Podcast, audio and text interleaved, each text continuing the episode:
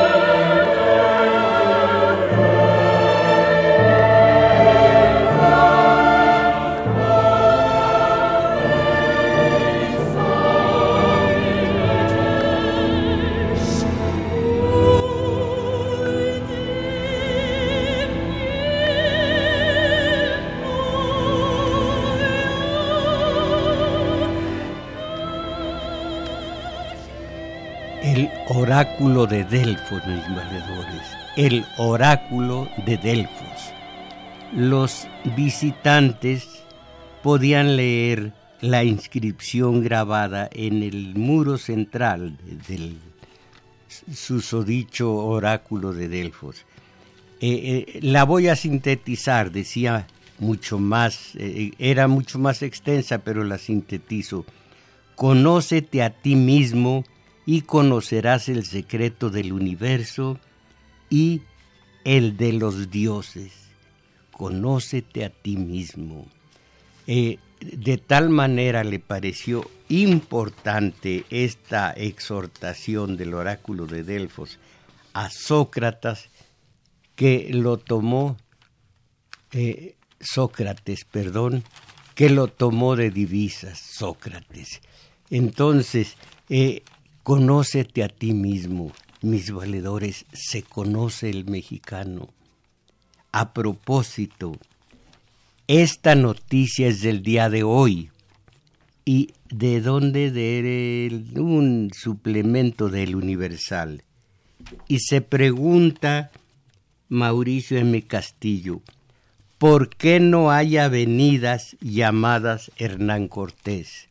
Y miren ustedes, quieren ver la estatura del mexicano. No hay esas avenidas, Hernán Cortés, pero en cambio de un hombre muy de más o menos, un hombre cuyas acciones priistas lo ponen mucho, muy abajo de la decencia, de la honestidad, de, de todas las virtudes ciudadanas, virtudes morales del propio personaje, el tal Colosio, hasta los baños públicos llevan el nombre de Colosio. Pero Hernán Cortés nada. Colosio hizo mucho daño en la cuestión de las tranzas del PRI de hace algunos ayeres. Pero su nombre, porque el PRI era fuerte por aquel entonces, está embarrado, envijado, que decimos nosotros en el pueblo, en cualquier edificio público, en avenidas, en explanadas, en donde quiera. Y el mexicano, nada. Pero díganle que, que, que haya una avenida Hernán Cortés en lugar de o junto a la de Colosio, se esponja, se enoja, porque tiene una ignorancia fundamental acerca de la historia. Leo hoy, hoy, también hoy, en algún periódico que festeja 100 años de vida la Academia Mexicana de Academia Mexicana de la Historia. Mucho cuidado, mis valedores, con la historia oficial. La mitad de ella es mentira, por comisión o por omisión. Mucho cuidado.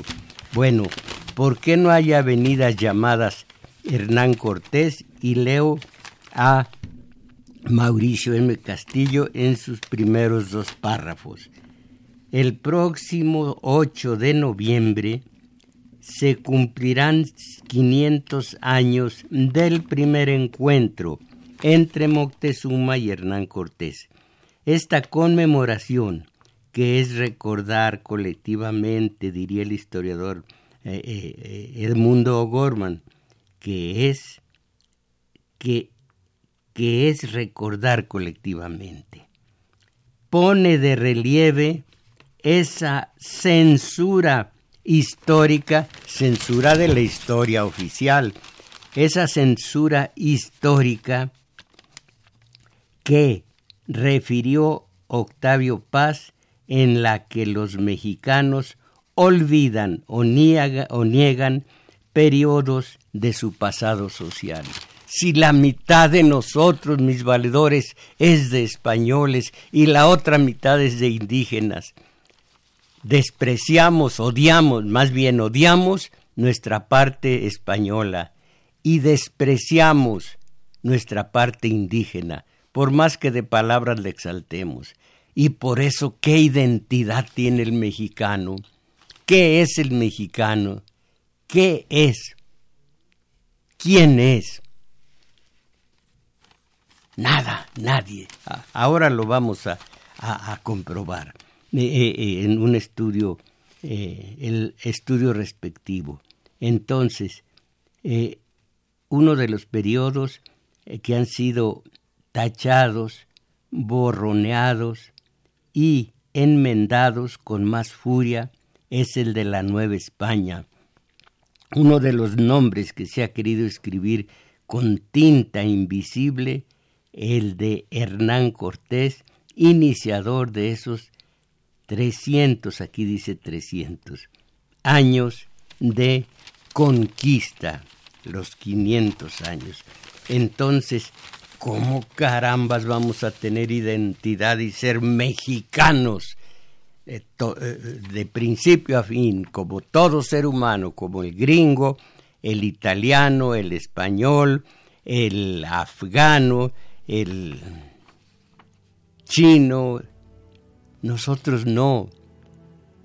Como les digo, en los hombres tenemos 5 litros de sangre, la mujer 4 litros la mitad de sangre viene de los españoles por el mestizaje terrible que fue a base de violación entre el conquistador y la conquistada. Pero mestizaje. A fuerza tenemos sangre del conquistador como de la conquistada. Pero eso lo negamos, nos los hacen negar. Y exaltamos a Colosio con una... Bueno, entonces, eh, el ser del mexicano en esta ocasión se conoce, cree conocerse, el propio conocimiento lo deja indiferente. No creo que nos conocemos, ni como individuos ni en cuanto comunidad, que entonces asumiríamos plenamente nuestro mestizaje de dos corrientes sanguíneas principales, la española y la indígena. Claro que esas dos corrientes sanguíneas principales traían eh, eh, afluentes de muchas partes, la africana por parte de España, en fin. Eh, y al asumirnos como resultado del genocidio, el genocidio mayor que registra la historia, no cargaríamos encima 500 años como pueblo en derrota, carente de identidad. Con ánimo, mis valedores, no de ejecutar eh, un ejercicio de flagelación, no, sino para conocernos o reconocernos, me dispongo a transcribir en este espacio comunitario de nuestro domingo 7 retazos de un cierto análisis acerca de los mexicanos tocante a lo colectivo tanto como a lo individual.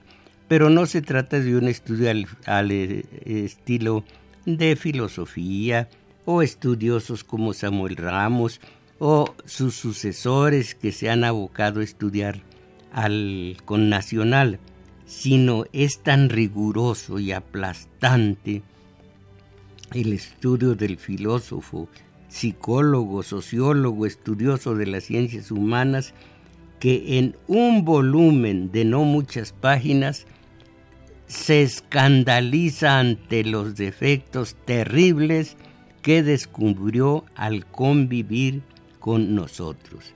Van ustedes a escuchar al autor, la autora aquí entre nos, porque escribe con seudónimo es ella escribiendo como varón.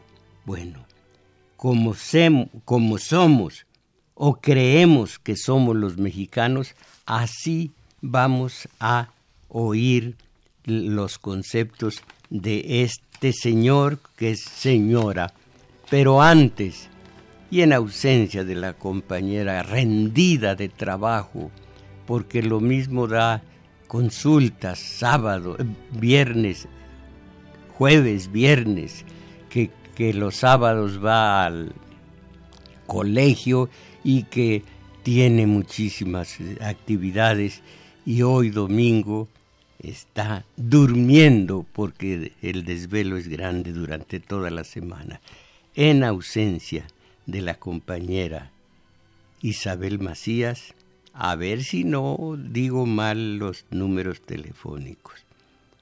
55 55 36 89 89 para la zona metropolitana y para el resto del país 850 52 688. Espero sus llamados, pero creo y quiero creer que ustedes ya están por encima de lo que acabo de escuchar mientras venía manejando rumbo a, a esta radio universidad. Un programa infame de mensajes telefónicos en el que uno decía, ¿y por qué no los matan a todos? Se refería a los asaltantes, a los violadores, ¿Por qué no los matan? Muerto el perro, se acabó la rabia. Miren en dónde radica la sabiduría de estos individuos. Eso le llaman sabiduría popular. No hay sabiduría popular, mis valedores, ni tampoco la sabiduría de los viejos. Los viejos tienen experiencia. Solamente el libro da sabiduría. Y cuando da sabiduría sabemos lo que es la ontología. Y cuando conocemos lo que es la ontología, nos daría vergüenza decir que maten a un individuo porque es violador, porque es asesino, porque es ladrón, porque es secuestrador. Para eso las leyes, para eso la cárcel. Pero la vida humana, ontológicamente, tiene una dignidad desde que nació el Mocha Orejas, desde que nació la Mata Viejitas, desde que nacieron todos los que están en la cárcel. Esa es una dignidad intocable en su vida. En cuanto al castigo es otra cosa, pero nunca la vida humana. Ah, no, pues muerto el perro se acabó la rabia cuidado. Aquí yo quiero que un día de estos me voy a enorgullecer de ver que ya me escucharon, que ya fueron al taller de lectura, que ya no están con la filosofía, la sabiduría popular que afirma, muerto el perro, se acabó la rabia. Ah, qué bien. Bueno, les digo, no es un ejercicio de de autoflagelación. Somos lo que sabemos que, que somos, aunque aquí hay una befa muy grande para nosotros en cuanto pueblo, en cuanto comunidad y a escala personal. Oigan esto. La salud de un país viene de la salud de sus hombres y su enfermedad genera enfermedad. En todos mis viajes jamás he visto pueblo alguno tan hijo de la enfermedad como el pueblo mexicano. ¿Acaso puede una nación entera roer su alma como lo hacen sin perder su alma en consecuencia? No sé cómo era su orgullo en el pasado. Hoy esta misma inferioridad. Hoy, bueno, su inferioridad se vuelve patente por el sentido que tienen de esa misma inferioridad. Se ven inferiores en los ojos de los demás y en los suyos propios. Se sienten inferiores e iracundos, actúan como inferiores, hablan, trabajan como inferiores, montan a sus hembras, sin lograr situarse por encima de ellas. Escriben y la letra no logra enaltecerlos. Son estos los complejos de un corazón empequeñecido.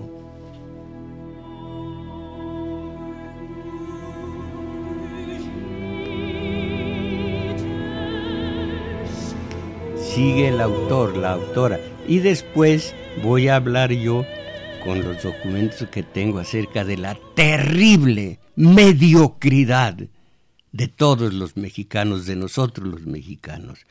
Dice el autor, la autora. Ellos, los mexicanos, afirmaron un sistema que si bien encuentra rasgos parecidos entre los demás pueblos, se ha vuelto único por su perfección este sistema hace de la mediocridad la virtud óptima y se caracteriza por el odio profundo hacia todas las virtudes. Cuando la virtud es extrema, el odio también es extremo. Y los grandes desdichados, que hubieron podido ser hombres y mujeres inmensos en otras geografías, aquí fueron piedras de tragedia.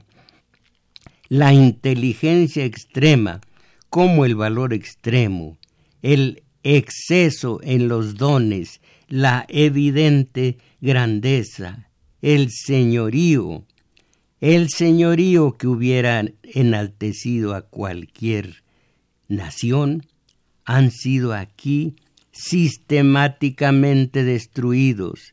En cambio, sus grandes hombres son, en relación con su propia estatura, bastante representativos de la generalidad, mientras que, comparados con otros, resultan extrañamente encogidos.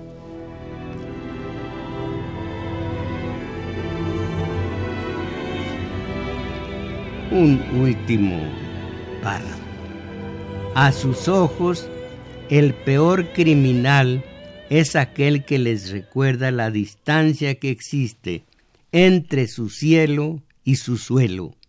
Entonces el furor empleado para lograr abatirlo no tiene límites.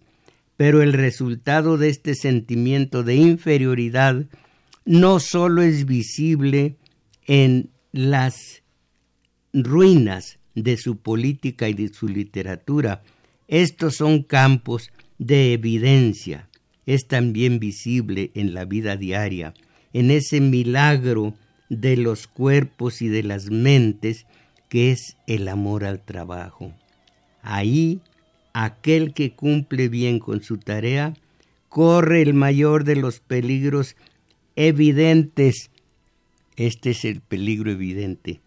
La mediocridad que lo rodea. Estoy de acuerdo totalmente. la mediocridad que lo rodea. En los tiempos difíciles, difíciles será el primero en ser sacrificado, mientras que los hombres parecen detestar todo lo que puede recordarles su apocamiento. Esta es la mediocridad. Ah, es, es, es todo un libro, pero entonces yo tengo aquí algunas notas acerca de eso, de la mediocridad, ya escritas por mexicanos. Por ejemplo, la mediocridad, que es de calidad mediana o regular o mala. Por ejemplo, se aplica a la persona que no es inteligente o que no tiene suficiente capacidad para la actividad que realiza. Mediocridad. Los espíritus mediocres suelen condenar todo aquello que está fuera de su alcance. Hay un poeta que me parece malo, pero hay algo que en, lo, en lo que sí acertó. Mediocridad, idealismo. Y pone a un gusano en el, no poema, en los versos, a un gusano que se arrastra y odia a una especie de libélula que va volando. Y dice, todo esto es la eterna lucha de todo lo que se arrastra contra todo lo que vuela. Fíjense que es exactamente la eterna lucha de todo lo que se arrastra contra todo lo que vuela. Aquí les he leído eh, ensayos de Fromm en donde se habla de la dificultad que está para el hombre ser hombre de ideales, ser hombre distinto, porque eso significa estar fuera del rebaño, el rebaño de perplejos que dice Chomsky el norteamericano. Ese rebaño es en el que están ustedes y el que pone las reglas, reglas de todo tipo de quienes no fueron a la universidad, de quienes mal cursaron los primeros estudios. Allí está la tabla de valores, allí está lo que vale lo teletonero, allí está, eh, porque todos aprenden de la televisión, de la tele, y la tele les los atasca no solamente de basura mexicana, sino de la subcultura gringa. Y la aceptan perfectamente. Acabo de ver eh, las seis, siete periódicos y en todos campea el, la presencia de lo gringo, de lo gringo, en deportes, en modas, en, pues, política, en cultura, entre comillas. Ah, es, es, es la mediocridad. Entonces, sigo hablando de la mediocridad. Definición de la Real Academia Española de lo que es mediocridad. De calidad media, de poco mérito, tirando a malo. Se aplica a la persona que no es inteligente o que no tiene suficiente capacidad para la actividad que realiza hasta aquí la real. Este vocablo se utiliza en todos los ámbitos culturales, científicos, artísticos, psicológicos, sociológicos, económicos, etc. Y siempre conlleva un elemento valorativo y en cierta manera despectivo.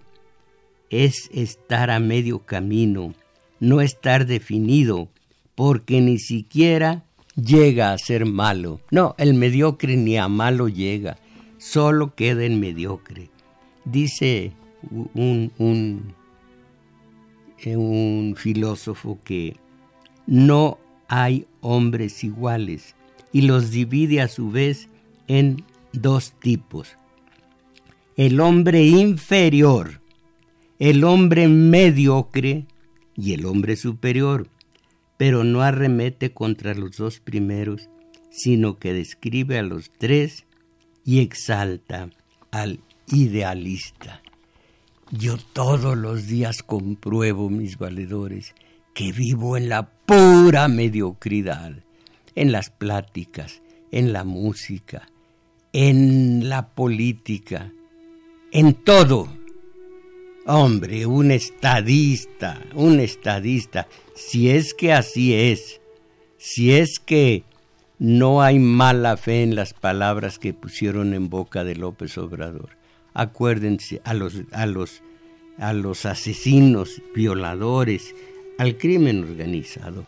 Acuérdense de sus mamacitas y pórtense bien. ¡Ah, hombre!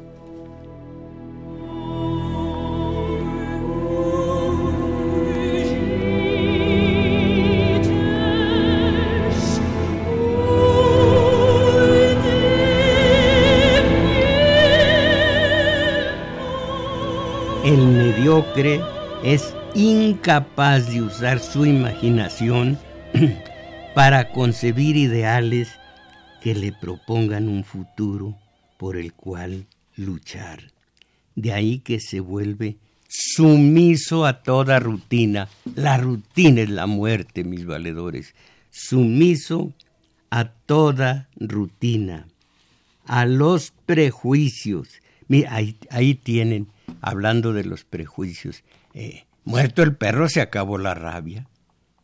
O si no, en un programa en el que estaba en la mañana hace mucho tiempo, una psicóloga decía, oh, pues que estos criminales son un cáncer, hay que, hay que arrancarlos del cuerpo social, eh, asesinarlos, y se curó el cuerpo social. ¿Cómo se puede ser tan, pero tan, pero tan, allá te volviste campana. ¿Cómo se puede ser? Mejor de este otro mediocre que habló el día de hoy en su mensaje. Muerto el perro, se acabó la rabia.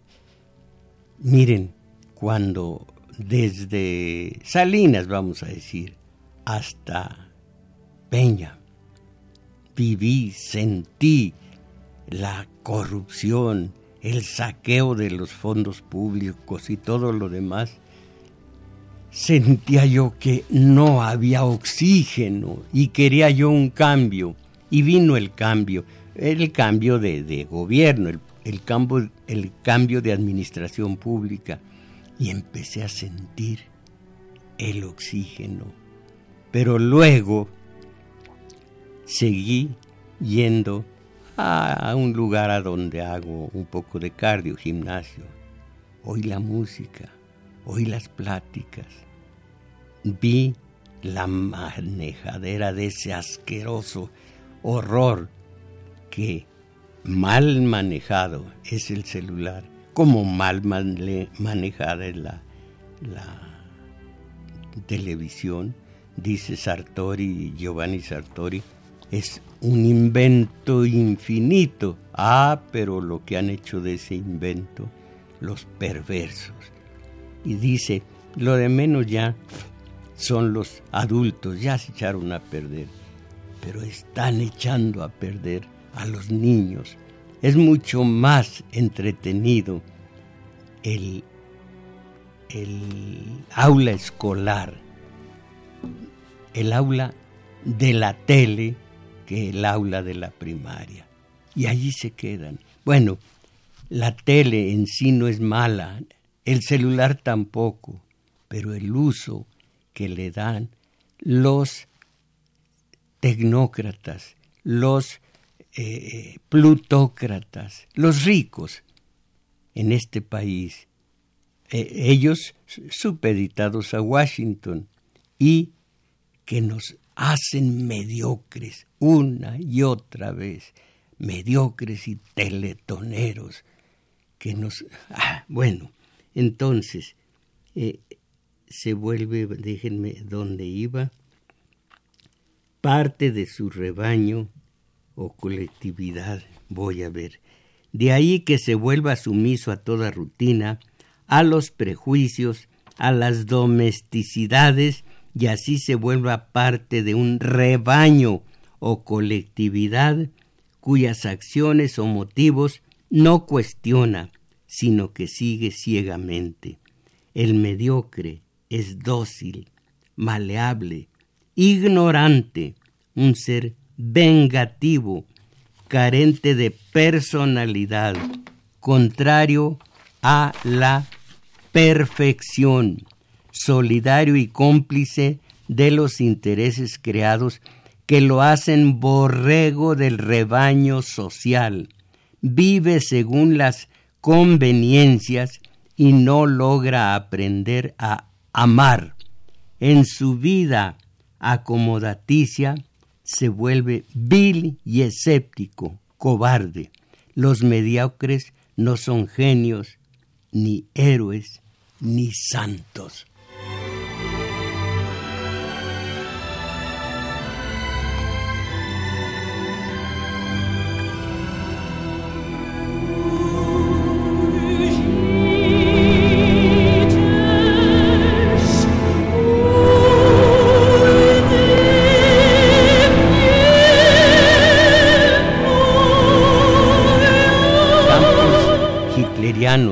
Pero para mí Hitler es el segundo o tercer asesino, criminal, monstruoso. Los primeros son los gringos y los ingleses. Ah, pero como la historia es, este es un lugar común, la escriben los vencedores. Bueno, el hombre mediocre, eh, el hombre mediocre no, no acepta ideas distintas a las que ya ha recibido por tradición. Si a mí no me han arrancado de mis padres para mandarme al seminario, ahora sería quizá un tendero atascado de dogmas religiosos, entre comillas.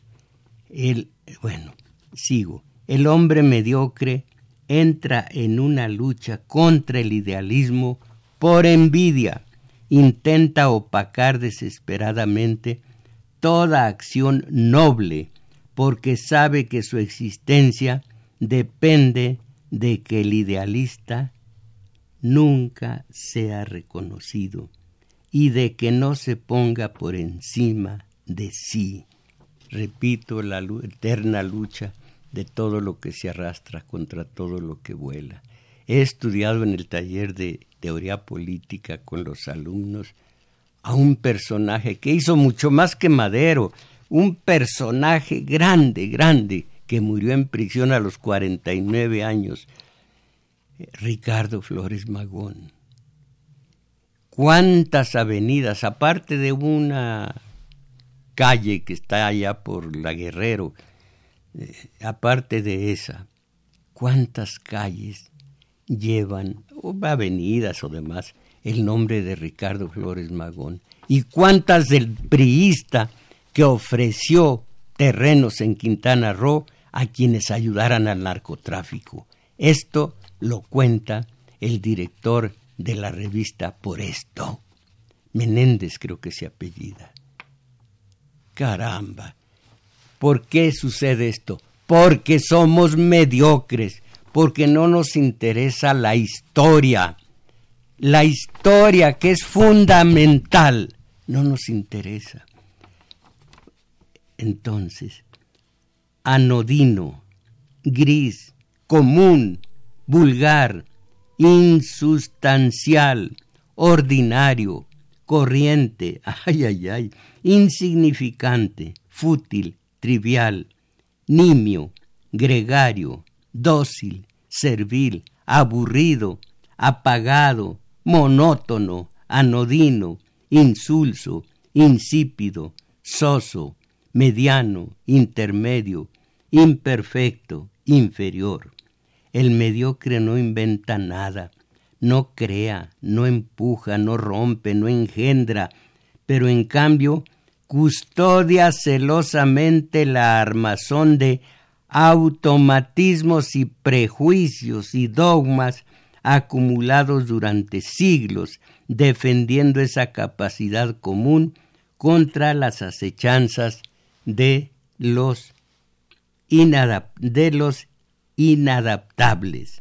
La rutina es el hábito de renunciar a pensar.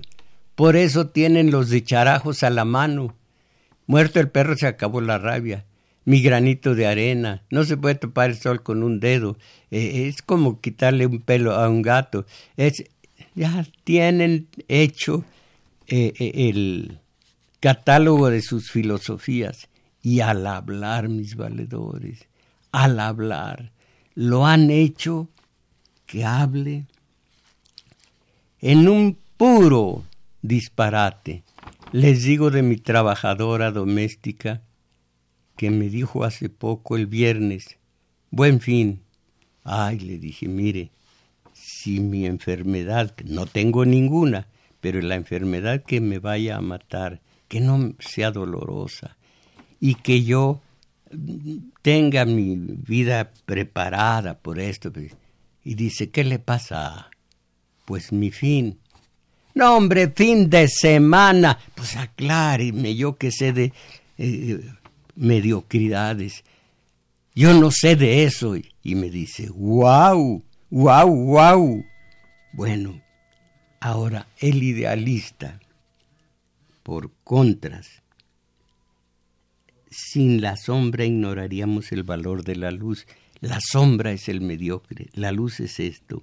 El idealista es un hombre capaz de usar su imaginación para concebir ideales legitimados solo por la experiencia y se propone seguir quimeras, ideales de perfección muy altos, en los cuales pone su fe para cambiar el pasado en favor del porvenir, por eso está en continuo proceso de transformación que se ajusta a las variantes de la realidad. Está, digo con Machado, el bueno, no Manuel, sino, sino eh, Antonio, bueno en materia eh, eh, literaria, de, de poesía, caminante, no hay caminos, se hace camino al andar. Y cuando abriste camino al andar, los mediocres vienen detrás hollando ese camino y ellos no saben abrir ninguno. Tú abres una veta y encuentras metal noble. Ya la dejas para los chamberos, para los mediocres, que no saben buscar, que no saben tener ideales. El idealista contribuye con sus, con sus ideales a la evolución social, por ser original y único. Por eso se perfila como un ser individualista que no se somete a dogmas morales ni sociales. Consiguientemente, los mediocres se le oponen. El idealista es soñador, entusiasta, culto, de personalidad diferente, generoso, indisciplinado contra los dogmáticos, como un ser afín a lo cualitativo, puede distinguir entre lo mejor y lo peor, no entre el más y el menos como lo haría el mediocre. Bueno, nuestra vida no es digna de ser vivida, sino cuando la ennoblece algún ideal. Y los mediocres son tan débiles tan dúctiles, tan manejables, tan vulnerables, que ahora que les están haciendo una campaña feroz contra la nueva administración pública, lo más seguro es que estén comenzándole a ver defectos a aquel por el que votaron y por el que, al menos a mí, me llegó un poco de oxígeno que me había quitado Peña, que me había quitado Calderón, que me había quitado Fox y que me habían quitado los demás yéndolos hacia atrás en la historia.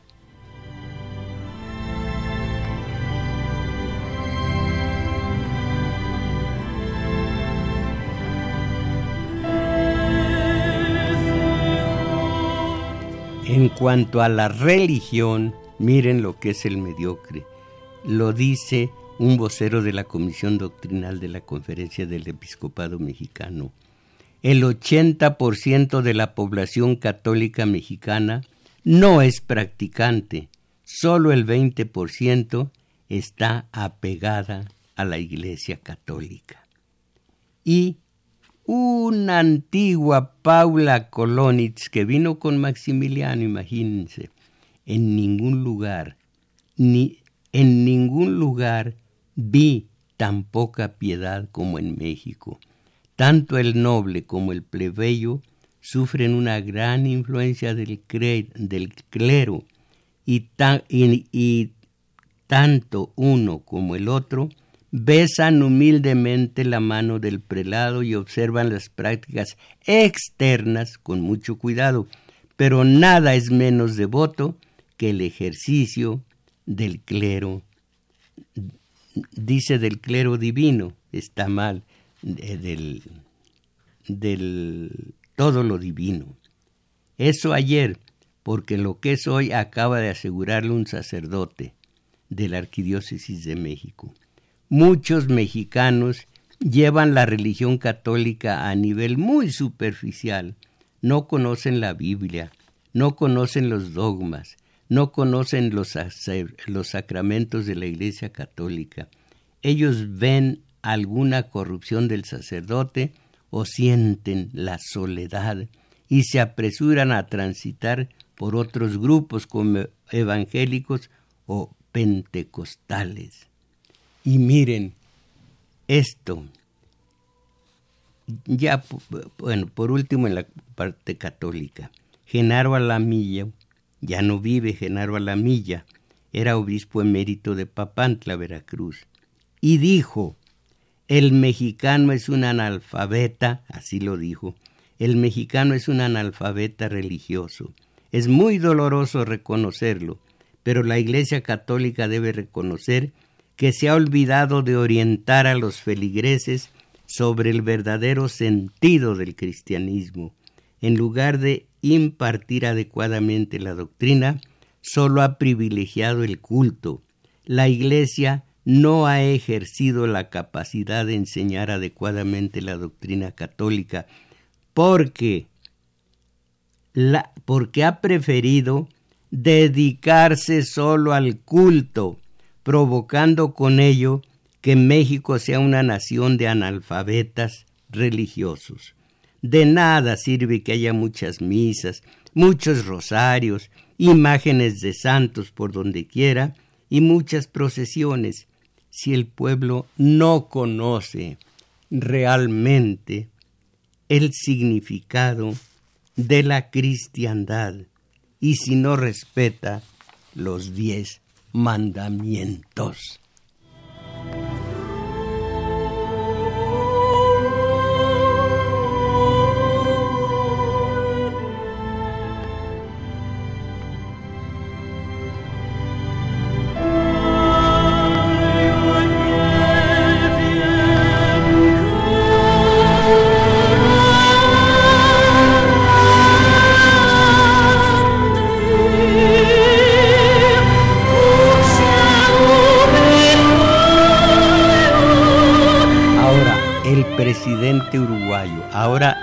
Expresidente uruguayo José Mujica, un hombre respetabilísimo, ayer y hoy, cuando gobernante y ahora que no lo es.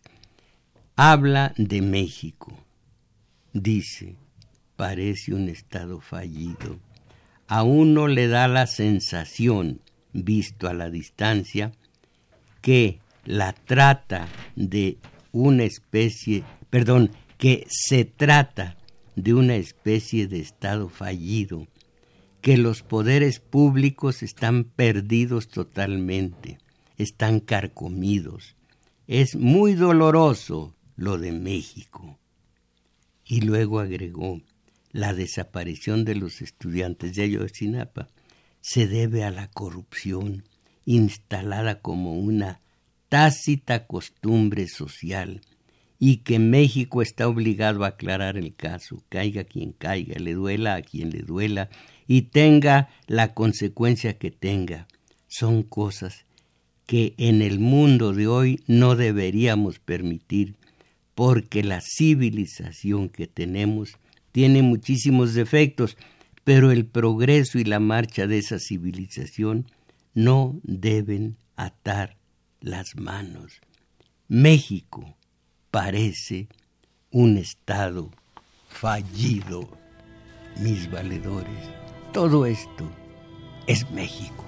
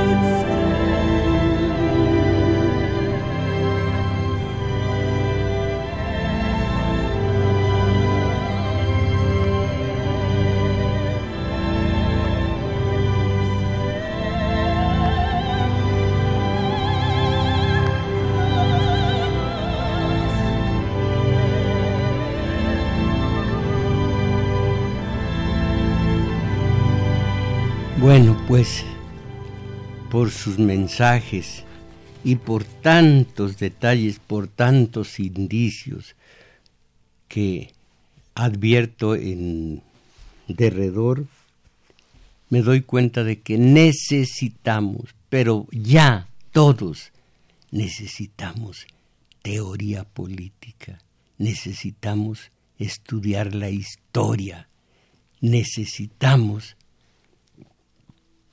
algo más que el aquí y el ahora, algo más que comentar la nota de ocho columnas en el día de hoy. Necesitamos eh, ver la historia.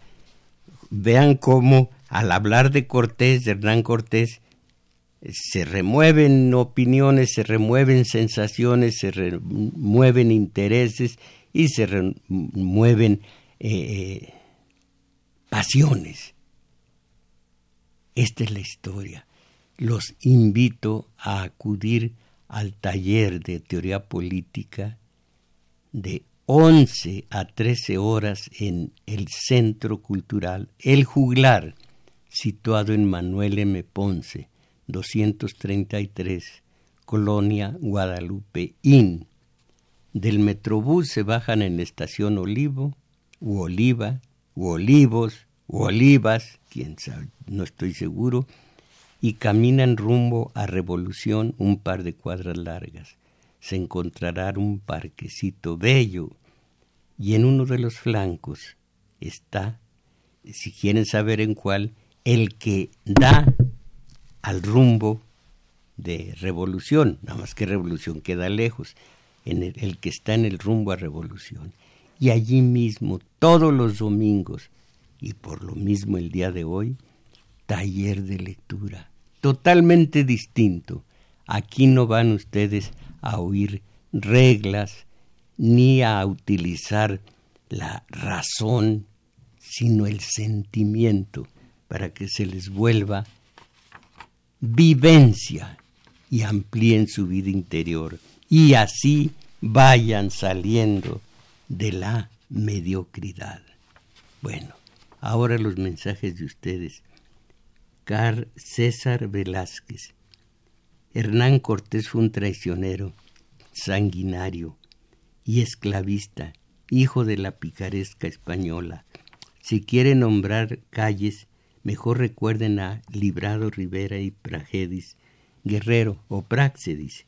Ellos son eh, eh, ayudantes, discípulos, seguidores de Ricardo Flores Magón. Pero, oiga, César Velázquez.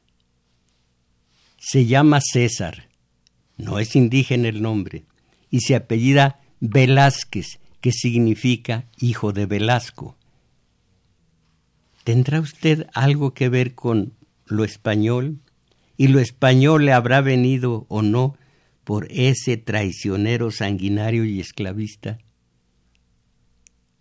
El decir es, eh, olvidémoslo a él y, pensemos en otros. Hay suficientes calles para todos, nada más que las acaparó el tal Colosio. Pero usted se llama César Velázquez. ¿Se da cuenta que su, su nombre viene de la sangre española? pero también tiene sangre indígena. Es mestizo. Asumamos nuestra, nuestro papel de mestizos. No somos españoles, pero tampoco somos indios, indígenas, naturales, aborígenes, tampoco. Y sigo leyendo. Ikramantaki era una reaccionaria, racista y corrupta, ella también porque la vivis, la porque la visconeaba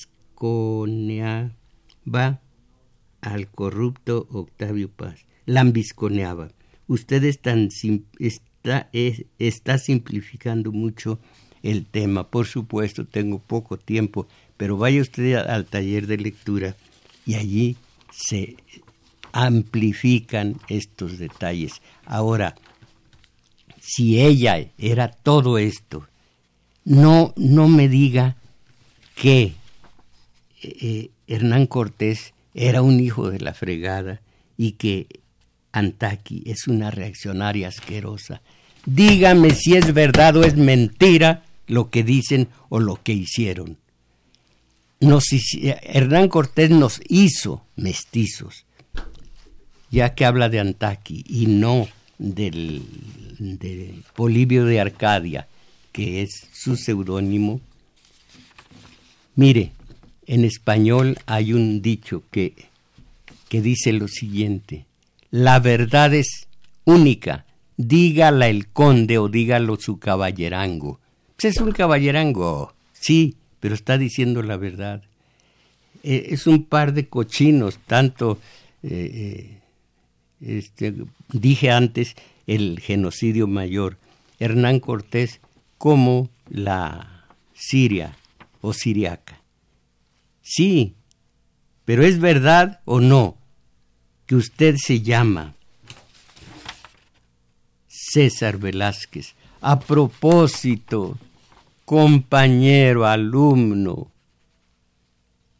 eh, Jaime, me perdieron su, su apellido, que es Cardó Na o es Cardoso, pero le estoy mucho, muy agradecido.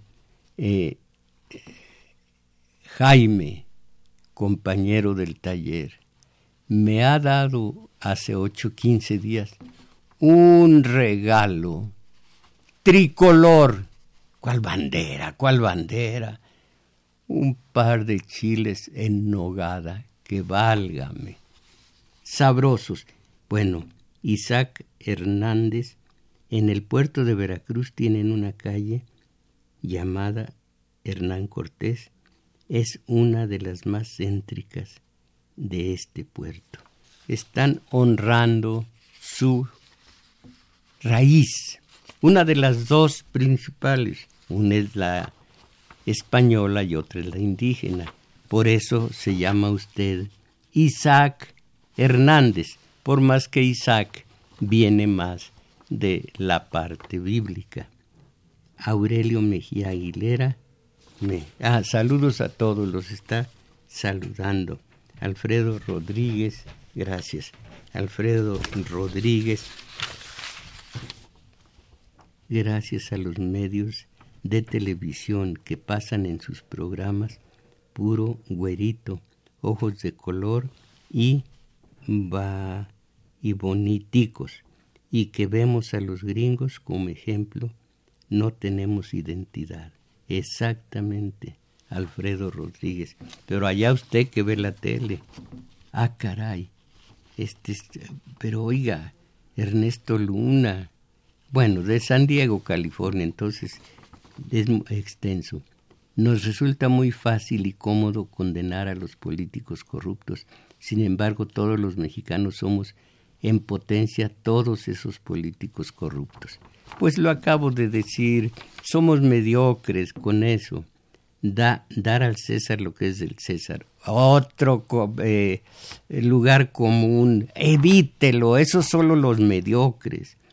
Es preocuparnos, pero nuestra preocuparnos por nuestra propia corrupción. No solo de pan vive el hombre, otro más, esto lo dijo Jesús, eh, es ser espiritual, pues no estamos espirituales en la vida cotidiana. Si cambiamos nuestro estilo de vida por uno simple, voltearemos la cabeza al capitalismo. Mientras sigamos consumiendo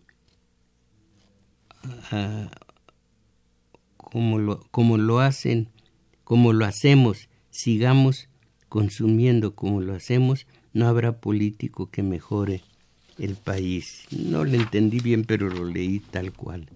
Santos Vandala, Pancho Papadas, me hizo entender cómo un, cómo un idealista puede reaccionar cuando se harta del mediocre. Bien, Pancho Papadas es un relato bromista muy simpático.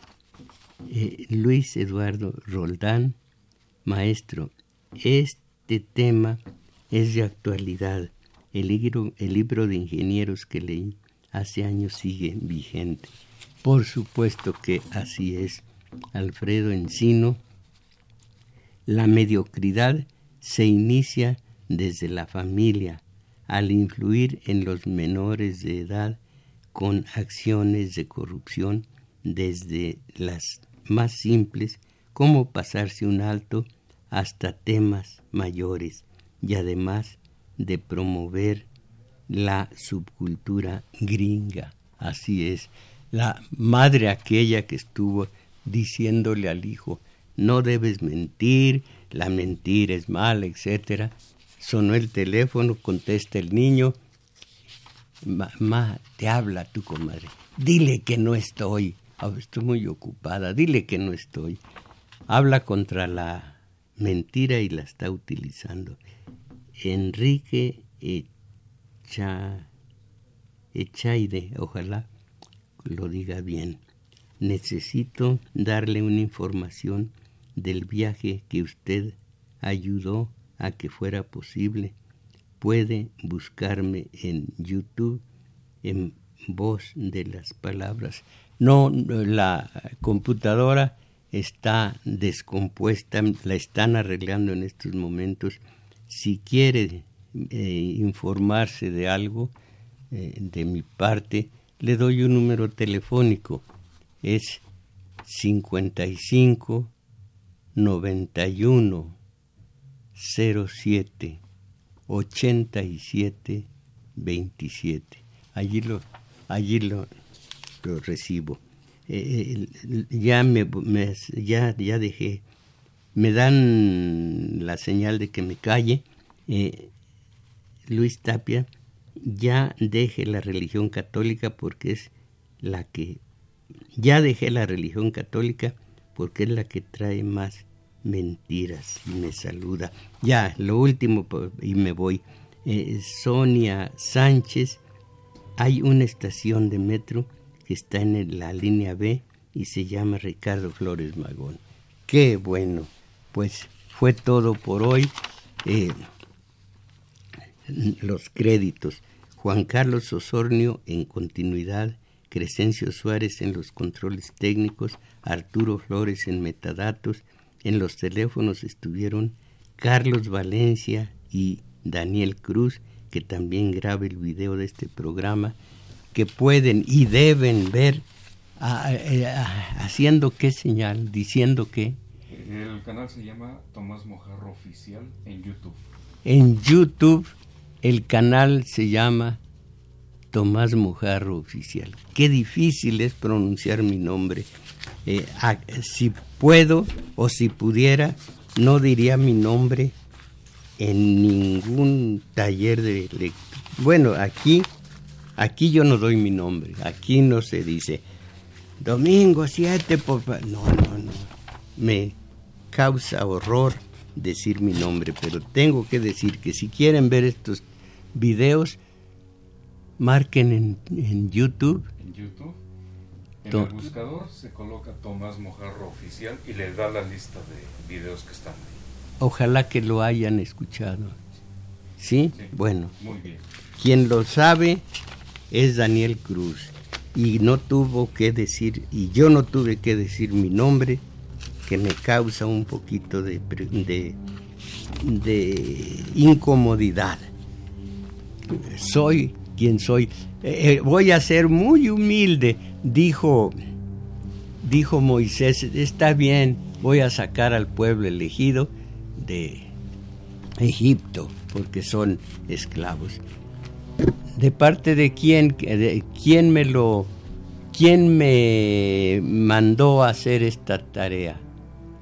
Yo. ¿Y quién eres? Yo soy quien soy. Dios no le dijo, soy Dios Medina ni Dios Echano venía. Yo soy yo. ¿Para qué andar con el nombre mil veces? En fin, mis valedores, ¿qué? Lo intentamos, salimos de la mediocridad.